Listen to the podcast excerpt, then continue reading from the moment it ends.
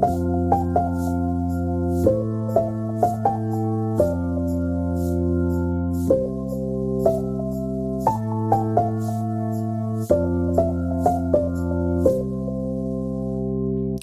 liebe Menschen, herzlich willkommen zum nächsten Türchen unseres Fact My Brain Adventskalenders.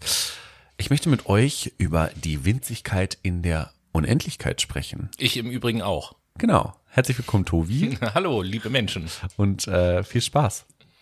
Der Mensch weiß seit jeher, dass er eine besondere Stellung im Universum einnimmt. Als Mittelpunkt der Welt und Glanzstück der Evolution sah er zum Himmel auf und begann zu forschen.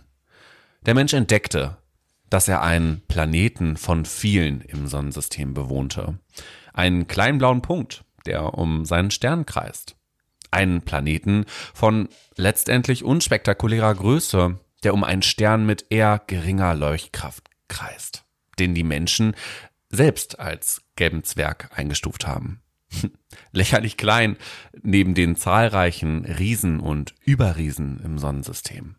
Zum Beispiel wie der grandiose Eta Carine, ein Stern, der millionenfach heller strahlt als die Sonne der Menschheit. Oder auch der majestätische UY Scuti, der eine fünf Milliardenfache Leuchtkraft hat. Das Universum ist reich an weitaus bemerkenswerten Sternen als die Sonne. Diesem nichtssagenden Funken auf der untersten Stufe der Sternhierarchie. Zur Messung der riesigen Entfernungen zwischen diesen Himmelskörpern hat sich der Mensch ein spezielles Längenmaß überlegen müssen. Die Strecke, die ein Lichtteilchen in einem Jahr zurücklegt. Zehn Billionen Kilometer nämlich. Ein Lichtjahr verhält sich also zu einem Kilometer, so wie ein Kilometer zur Größe eines Virus. Und das Universum misst 80 Milliarden Lichtjahre. Die Sterne sind unglaublich zahlreich. Eine einzige Galaxie besteht aus 100 bis 400 Milliarden Sternen. Und die Galaxien selbst sind unzählig. Was wir heute sehen, sind keine Sterne, sondern Tausende von Galaxien. Das gesamte sichtbare Universum umfasst insgesamt 406 Trillionen Sterne. Die Zahl ist so groß, dass der Mensch sie kaum erfassen kann. Dabei ist es eigentlich nicht so schwer. Es gibt so viele Menschen im beobachtbaren Universum, wie es Wassertropfen in allen Meeren des Planeten Erde oder auch Sandkörner an dessen Stränden und in dessen Wüsten gibt. Aber diese gewaltige Zahl selbst stellt nur das beobachtbare Universum dar. Den Bereich, über den die Teleskope der Menschen nicht hinausblicken können, stellt einen winzigen Teil des realen Universums dar. Der Mensch wohnt ganz am Rande einer unbedeutenden Galaxie, verloren in einem so ausgedehnten Universum, dass er es nicht einmal in seiner Gesamtheit begreifen kann. Ist er nicht solcher astronomischen Maßstäben nach unbedeutend? Ja, Tobi. Ist der Mensch nicht so unbedeutend, wenn man das jetzt mal zu diesen astronomischen Maßstäben vergleicht? Naja, es gibt ein paar Dinge, die mir so durch den Kopf schießen, wenn ich dir zuhöre, ja. was du dort erzählt hast. Dann erzähl mal. Zum einen äh, finde ich es grundsätzlich erstmal interessant, dass wir Menschen ich spreche jetzt nicht für jeden Einzelnen, sondern meine jetzt mal so aus Sicht der Menschheit, dass wir Menschen uns als etwas Besonderes begreifen, obwohl wir, wie du ja gesagt hast, auf einem total durchschnittlichen Planeten, in einem total durchschnittlichen Sonnensystem leben. Da ist überhaupt nichts Besonderes ja, dran. Eben, ja. aus, aus der Sicht des Universums. Ja, total. Ne?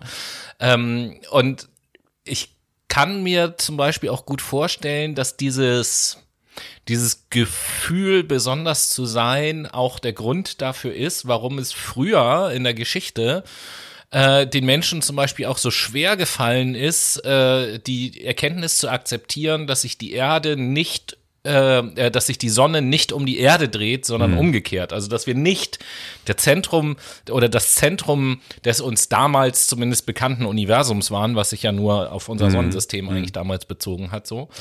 Ähm, das finde ich schon mal interessant. Und natürlich, wenn man sich halt die Zahlen anguckt, was du gesagt hast mit den Längenmaßen zum Beispiel, mhm. ähm, ist ja auch so eine Sache, dass dass wir früher zum Beispiel überhaupt gar kein Längenmaß hatten, um die Distanzen im Universum überhaupt zu beschreiben. Wir mussten erst eins definieren, was dem annähernd irgendwie gerecht wird. Und trotzdem ist natürlich ein Lichtjahr im Vergleich zu der Gesamtgröße des Universums einfach mal so nichts.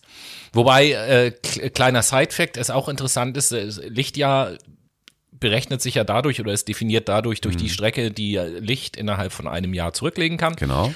Und äh, das bedeutet aber ja auch, ähm, du sprachst so von den ganzen Sternen, die es so gibt. Wenn wir in den Sternenhimmel gucken, das finde ich auch so einen interessanten Mindfuck tatsächlich. Wenn wir in den Sternenhimmel gucken, dann gibt es keinen Zeitpunkt, an dem wir uns sicher sein können, dass das, was wir da sehen, dass es das noch gibt.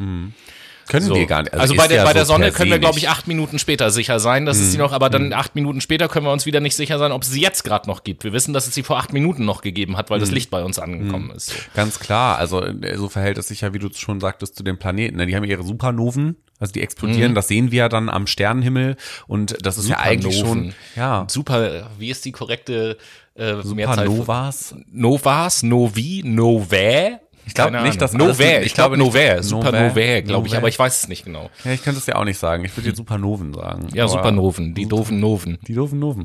Nee, aber äh, da können wir uns ja auch einfach nicht mehr sicher sein, dass das existent ist, ne? Das, Nee. was wir gerade sehen und dass das schon vor Tagen, Wochen, Aber- Monaten, Jahren, Jahrzehnten passiert ist. Dekaden, Genau. wenn nicht sogar. Das, das nur als, als äh, Side-Fact, also rein, wenn wir es abstrakt, äh, betrachten, rein statistisch müsste es auch irgendwo anders noch Leben geben, so meiner Meinung nach. Und es verstößt aber ja irgendwie so ein bisschen, hatte ich eben schon gesagt, gegen das menschliche Ego, unbedeutend zu sein. So, niemand will unbedeutend sein. Und äh, da möchte ich an dieser Stelle ähm, aber auch mal unseren alten Freund Sigmund Freud auf den mal kurz zurückkommen, Siggi. weil die Erkenntnis, und das steckt ja in dem drinne, was du gesagt hast, die Erkenntnis nicht der Mittelpunkt zu sein und nicht etwas Besonderes zu sein, ist nämlich laut Freud eine von den drei sogenannten Kränkungen der Menschheit. Ich weiß nicht, ob du davon Nee, schon mal davon gehört habe hast. ich noch nie was gehört. Es gibt laut Freud drei sogenannte Kränkungen der Menschheit.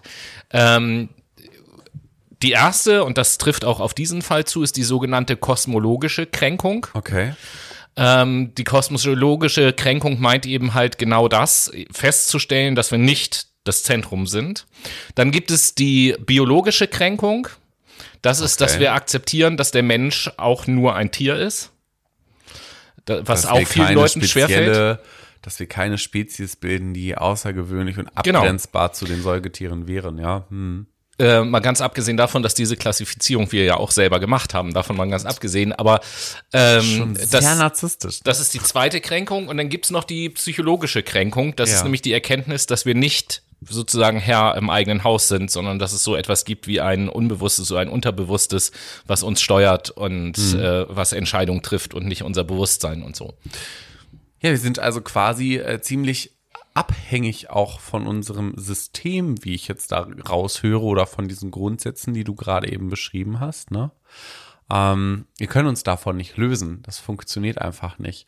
Und da so eine Stichwort Akzeptanz aufzubauen- Fahrtabhängigkeit. Ja, diese Fahrtabhängigkeit und dann auch diese Unhandhabbarkeit zu spüren. Ich glaube, das macht uns schon dann so sehr Angst, dass wir uns als bedeutend sehen müssen, damit unser Selbst nicht ähm, zerstört wird. Ne? Ja, aber wir können ja mal weiter gucken, wie es in den nächsten Türchen des Adventskalenders weitergeht, weil äh, jetzt habt ihr es gemerkt an dem ersten inhaltlichen Türchen. Wir werden also in diesem Adventskalender hinter jedem Türchen euch ähm, ein bisschen was erzählen, was äh, zum Nachdenken anregen kann und ein kleines bisschen darüber noch diskutieren.